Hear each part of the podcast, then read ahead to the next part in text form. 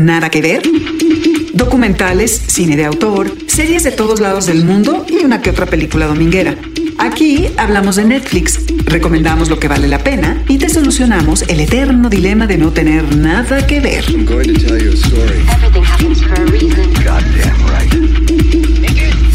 Nada que ver, un podcast original de Netflix. Ha llegado la hora de ser prácticos. Bienvenidos a Nada que Ver, el podcast original de Netflix. Recomendaciones todos los jueves, series, documentales, películas, para que nunca digan que no tienen nada que ver en la plataforma.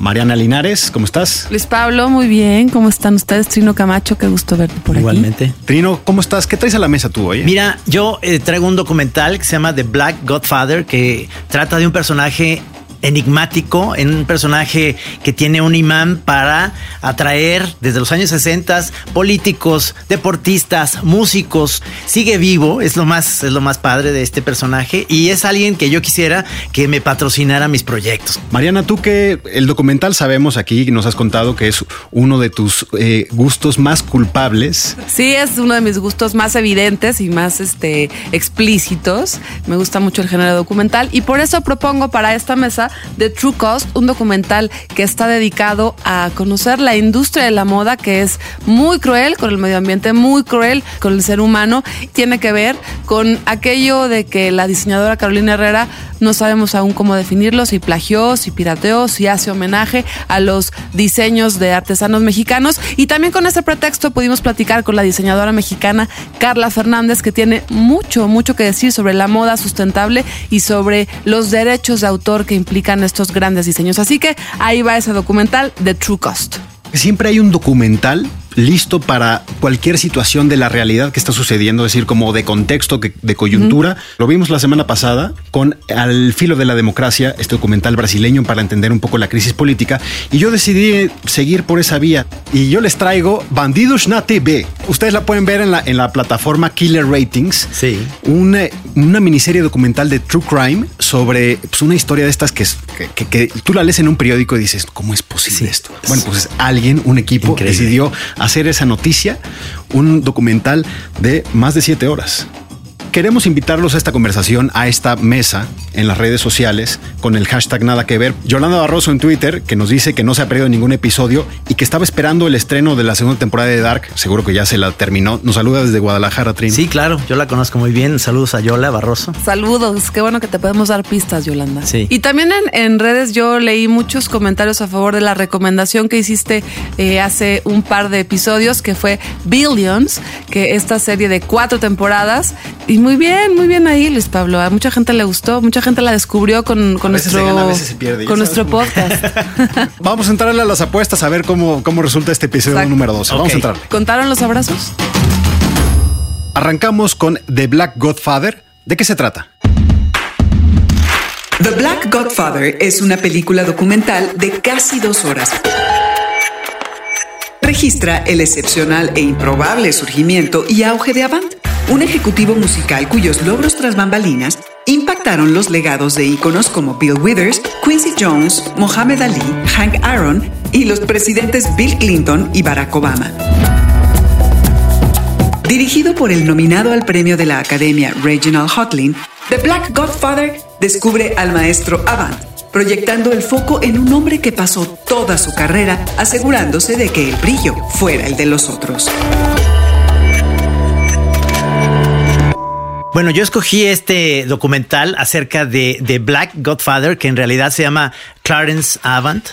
Este personaje ha sido un personaje que desde los años 60 ha estado ahí detrás. Y si ustedes ven la serie, es alguien que cuando sale en público es muy tímido, no sabe ni siquiera qué hacer. Pero él detrás de bambalinas es un tiburón que ya quisiera uno tenerlo de nuestro lado. Él ha estado detrás de grandes deportistas beisbolistas como Hank Aaron, este, de políticos como Bill Clinton, apoyando a músicos, tuvo una estación de radio. Todo esto es un personaje muy carismático, un experto para la negociación.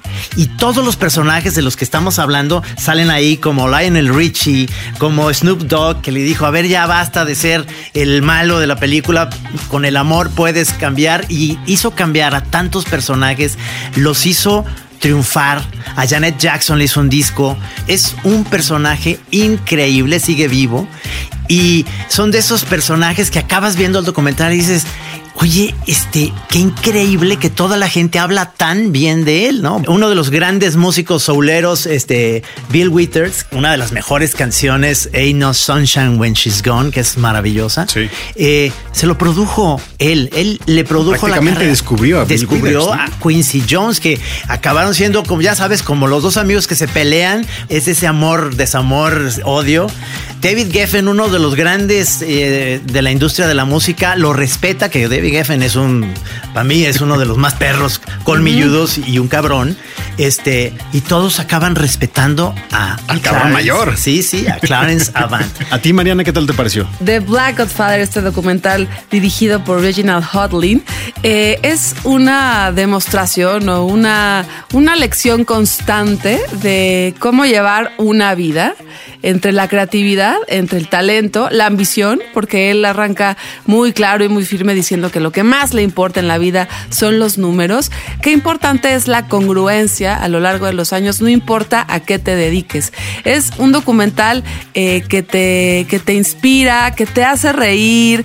Eh, él habla poco tiempo, pero las frases las puedes ir anotando como sabias lecciones eh, de vida y donde es entrañable como una persona es capaz de cambiarle la vida a tantos personajes alrededor de él. Muy importante que él decía, si yo te ayudo, tú tienes una responsabilidad también para lo que tú te conviertas seguirlo compartiendo. Un personaje que tiene mucha generosidad, eh, de su conocimiento, de su alegría, de su amor, cuando la realidad se vuelva muy ruda y tenga ganas uno como de reivindicarse con la humanidad. Siento que este es uno de estos documentales que te escriben un nombre que nunca habías escuchado. Sí. ¿no? Es tú probablemente a quienes han caminado por Hollywood eh, están viendo las estrellas. Imagínate que pasas por una estrella que dice Clarence Avant. Dices, ¿y este quién es?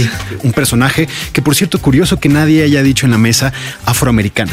Es No. decir, ese es Sí. como lo que lo, el paraguas que cubre a casi las dos horas de metraje de que es un personaje afroamericano que sirvió de pivote para muchos eh, protagonistas, como dicen ustedes, de- desde políticos, deportistas, músicos negros para romper los estigmas y el eh, ambiente de racismo pues en Hollywood desde, la- desde la década de los 50. Steven Spielberg, el director todopoderoso de Hollywood, decide hacer E.T. y quiere que Michael Jackson haga el soundtrack, ¿no? Que van a sacar una edición especial, etcétera, etcétera.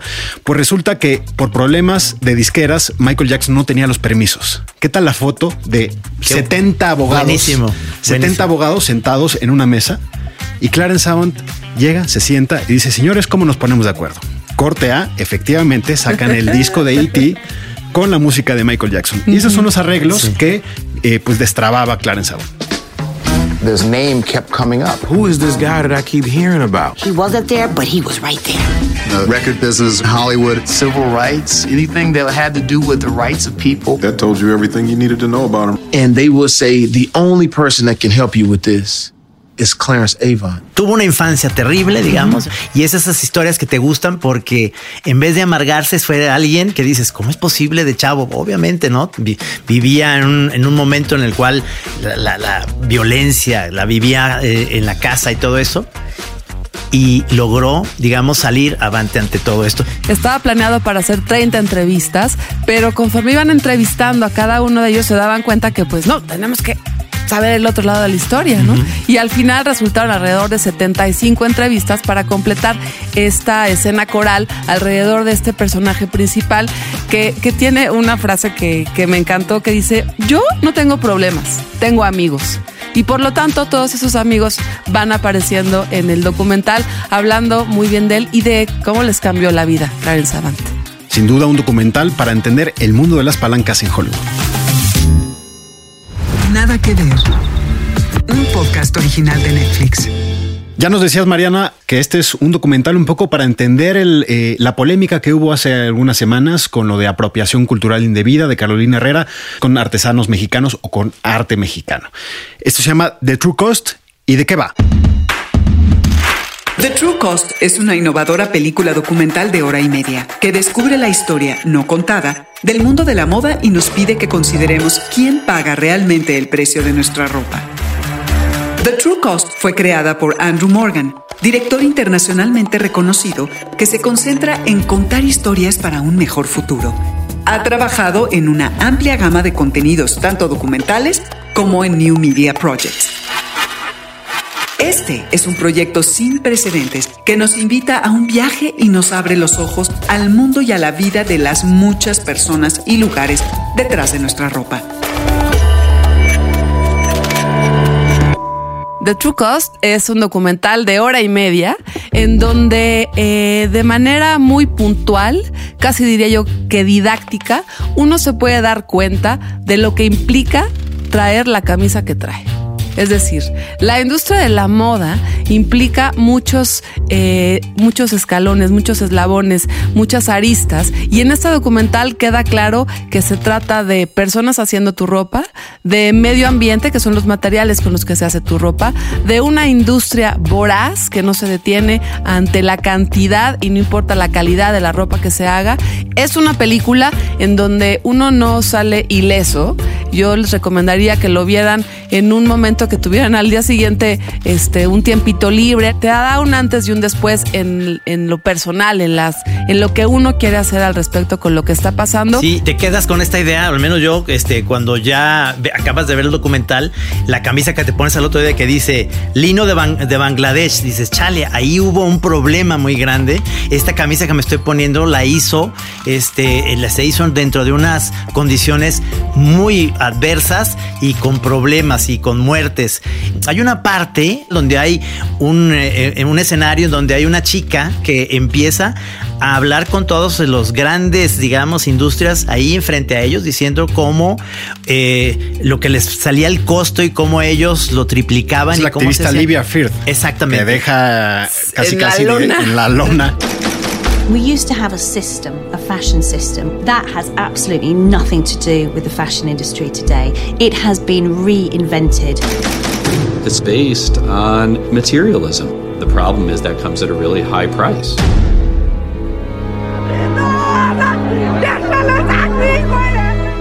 Y ustedes que nos escuchan han visto este tipo de documentales. Por ejemplo, tú decides ver una película sobre alimentación y los próximos cuatro días dejas de comer carne. Pues efectivamente, este es un documental para ver eh, lo que sucede tras bambalinas en la industria de la moda, ¿no? Y del fast fashion sobre todo. Uno termina de ver y sale con una cantidad de datos en la cabeza. Por ejemplo, ¿tú sabías que le pagan dos dólares al día a las personas en la maquila por ejemplo, en Bangladesh, ¿no? Y una serie de cosas de las que nunca escuchamos. O sea, esto de que el mundo de la industria, esta industria sea la segunda más contaminante en el planeta solo por detrás de los hidrocarburos y el petróleo, es increíble. Sí, The True Cost es una película de emergencia, yo la llamaría, porque uno se puede enterar que una de cada seis personas en el mundo está dedicado a la industria de la ropa, que no es menor. Uno podría pensar como que, que, que superficial podría ser este tema o que tiene que ver con estar a la moda, pero no, tiene que ver con la cantidad de personas, 40 millones en total en el mundo, que se dedican eh, de alguna manera, en alguno de los eslabones, a la industria de la ropa. Grandes firmas en lugares de primer mundo que fabrican, pues son los tenis que nos ponemos que están hechos o en Sri Lanka, o en Bangladesh, o en la India, o en México también. Aunque también este documental presenta opciones, presenta alternativas y presenta personajes que en todo el mundo están intentando cambiar estos eh, malos sistemas de producción. Y una de ellas es Carla Fernández, la diseñadora mexicana con quien tuvimos el privilegio de platicar. Ni hablar. Una conversación con los protagonistas más influyentes del mundo del entretenimiento.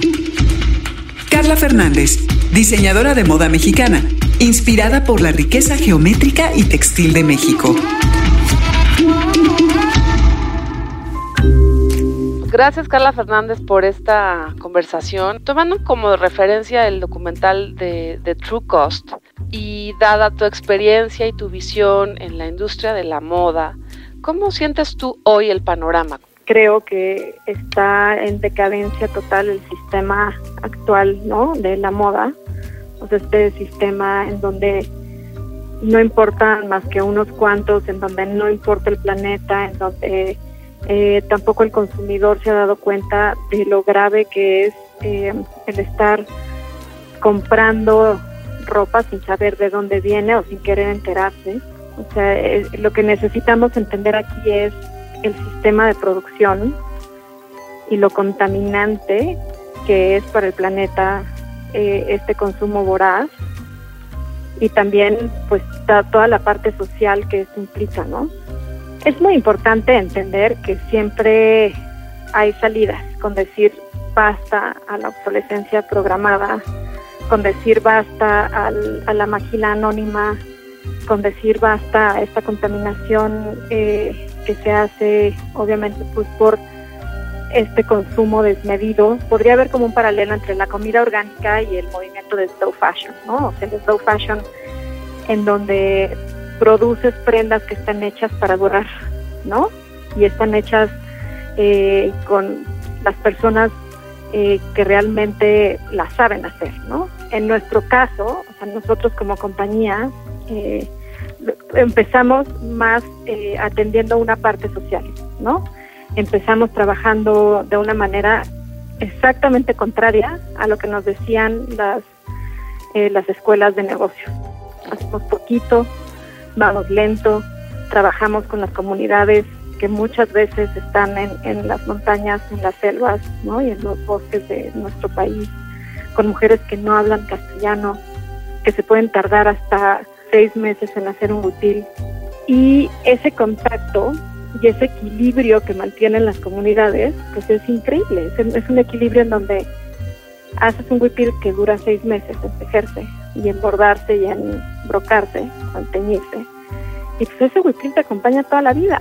¿Cómo hacer? ¿Qué hacer? Yo creo que hay, hay muchas cosas que podemos hacer. O sea, la primera es el consumidor tiene el poder. Uno, hay que entender que no necesitas 30 pares de jeans al año, ni no hay que dejarse llevar por este brainwash, por este lavado de cerebro en donde tienes que estar todo el tiempo consumiendo para ser feliz. Ese deslinde de, ah, yo no lo estoy viendo, yo no sé nada y a mí no me interesa, es de lo que habla la película de Truco. Si tú consumes y no sabes y no te enteras y no quieres interesarte por estas cosas, eres parte de compártanos tus coordenadas, por favor. Nuestro Instagram es Carla Fernández MX y pueden visitar el website que también es igual. Qué interesante, Carla Fernández. Oye, ¿dónde puedo comprar su, su ropa y todo? Seguramente en un Black Friday. ¿no? sí, en un Black Friday es lo que, lo que iba yo. Es que eso lo odié, como sigo odiando esa, esa idea del Black Friday. Es, bueno, cuando se ve en el documental cómo entra la gente por las cosas a pelearse por un trapo. Perdóname, pero así lo veo. Es increíble. O sea, este, ahí me doy cuenta que todo lo banal, ciertas amigas que tenía yo que le gustaba esta serie de, de Sex and the City, que todo era cómo me he visto hoy, cuáles son mis zapatos, y todo, todo tan banal que yo digo, por favor que se acabe eso, que se acaben ese tipo de mentalidades, qué odiosas son. Y bueno, para terminar con una nota positiva, también hay que decir que hay un call to action para que cambiemos nuestro estilo. Lo pueden ver en la página web del documental que se llama truecostmovie.com para que pues tengan un poco eh, de alternativas ¿no? a, Claro, este, porque- a este consumismo. Recomendaciones en una conversación de sobremesa. Nada que ver. Y yo traigo a la mesa una de esas historias donde la realidad supera la ficción. Killer Ratings. Killer Ratings es una nueva serie documental original de Netflix con siete episodios. Relata el caso de Wallace Sousa, un animador de televisión brasileño acusado de estar dispuesto a todo para aumentar la audiencia de su programa. Creada por Eamon Matthews y Dina Lord, ganadores del premio BAFTA y documentalistas veteranos. Killer Ratings es codirigida por Daniel Bogado, quien ha ganado varios premios por sus documentales en África, destacando problemas con comunidades en varios países. Y Marcelo Galbao, que ha ganado más de 50 premios. La historia de Killer Ratings es tan descabellada que es casi imposible creer que sea verdad. Son siete episodios que van entre los 45 hasta los 50 minutos de una historia que eh, es difícil. De este, pues, diputado eh, provincial del estado de Amazonas que fue pues detenido y que había sido presentador de Canal Libre, pues un, yo creo que un programa de estos en televisión muy exitoso, como, como pueden existir en México, en Ecuador, en Bolivia, en Argentina y en este caso en Brasil y sobre todo en Manaos, que es una ciudad del Amazonas y que eh, pues estaban, tenían lo que para un periodista es lo más importante, estar en el lugar de la noticia en el momento eh, adecuado. Pues resulta que esta coincidencia tan afortunada era producida. Era producida porque era, era, un canal donde cubrían Nota Roja, asesinatos en Manaos. Y entonces la gente se empieza a preguntar, ¿por qué siempre estaban ahí antes que nadie?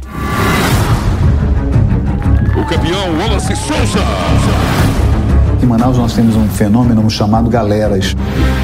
Oficialmente foragido. Policiais começaram a atirar.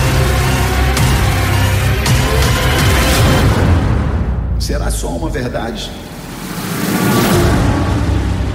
Killer Ratings es producto de una, yo creo que un equipo eh, interesantísimo que tiene documentalistas muy veteranos que han trabajado en Frontline, productores eh, británicos y también directores, por ejemplo, brasileños que estuvieron metidos en el mundo de la publicidad.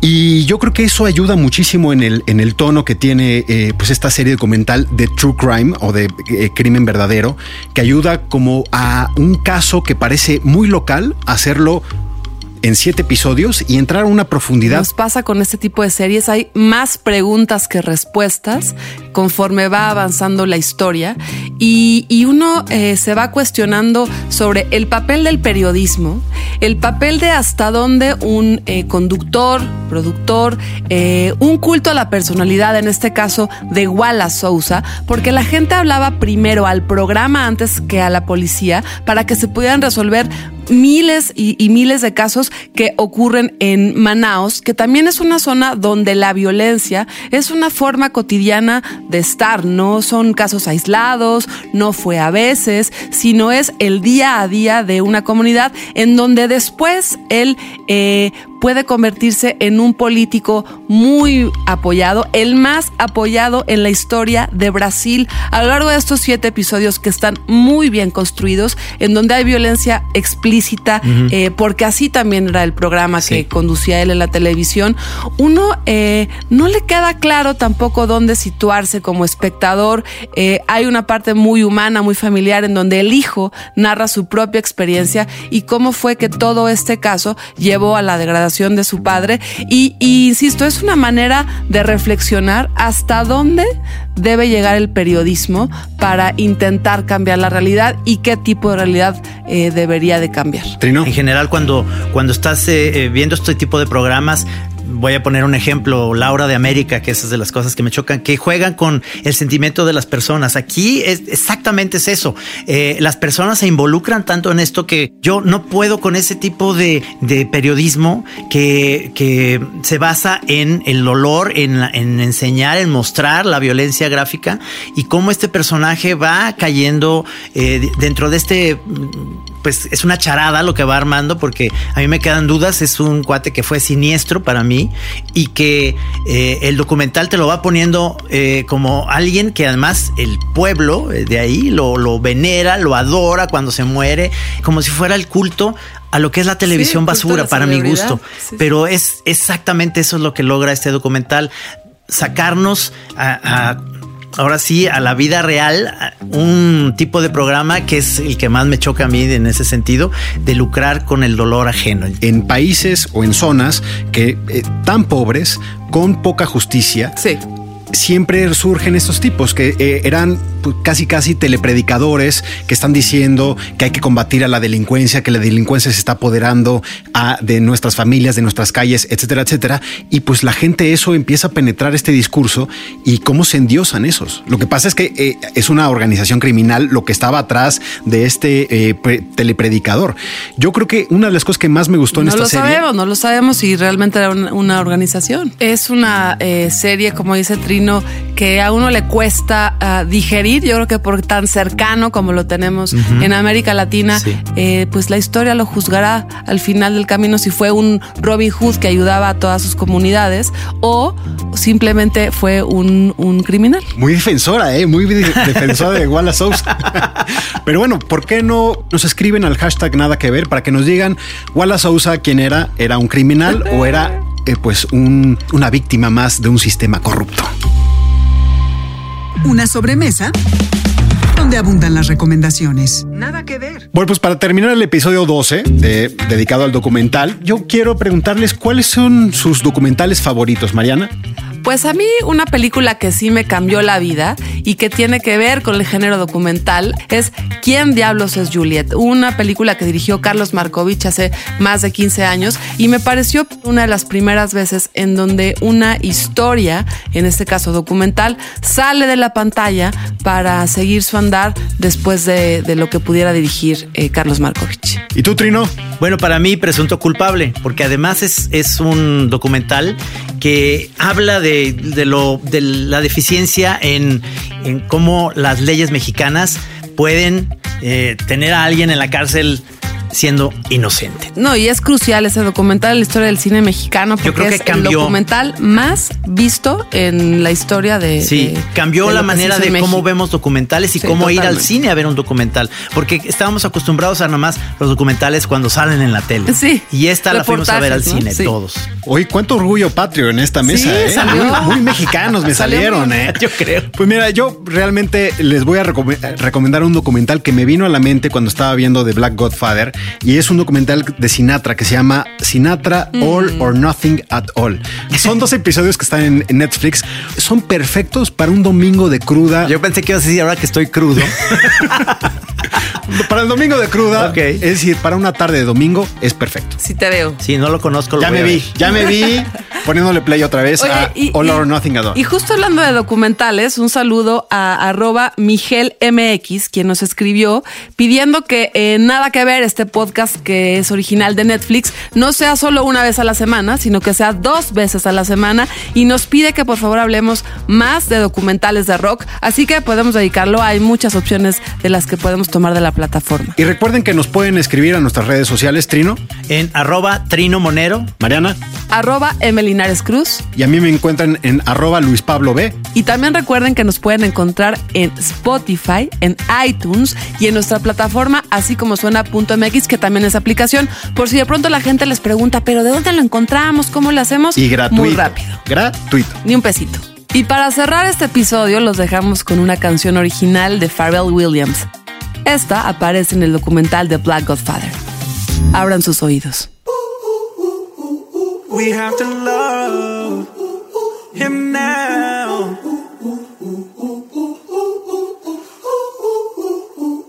While he is still here.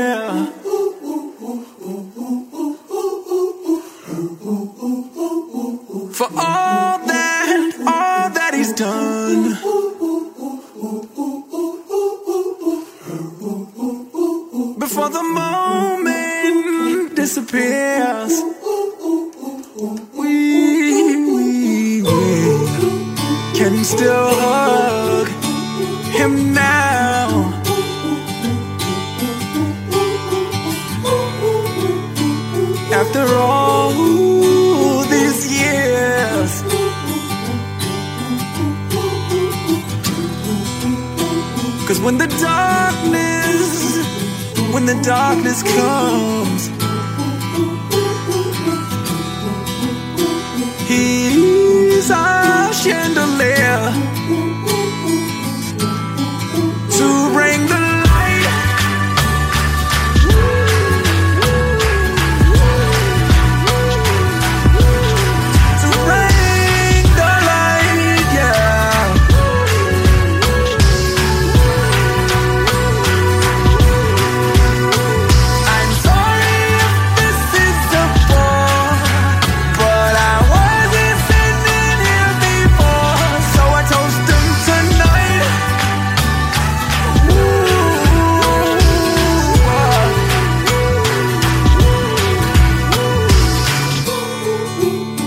when your trajectory was off.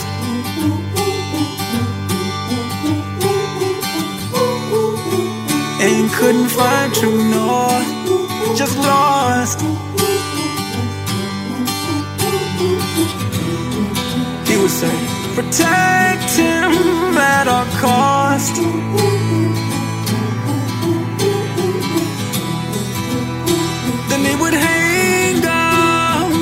Call. But we, we can still hug him now.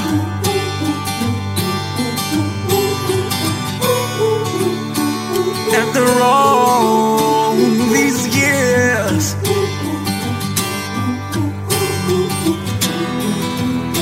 Cause when the darkness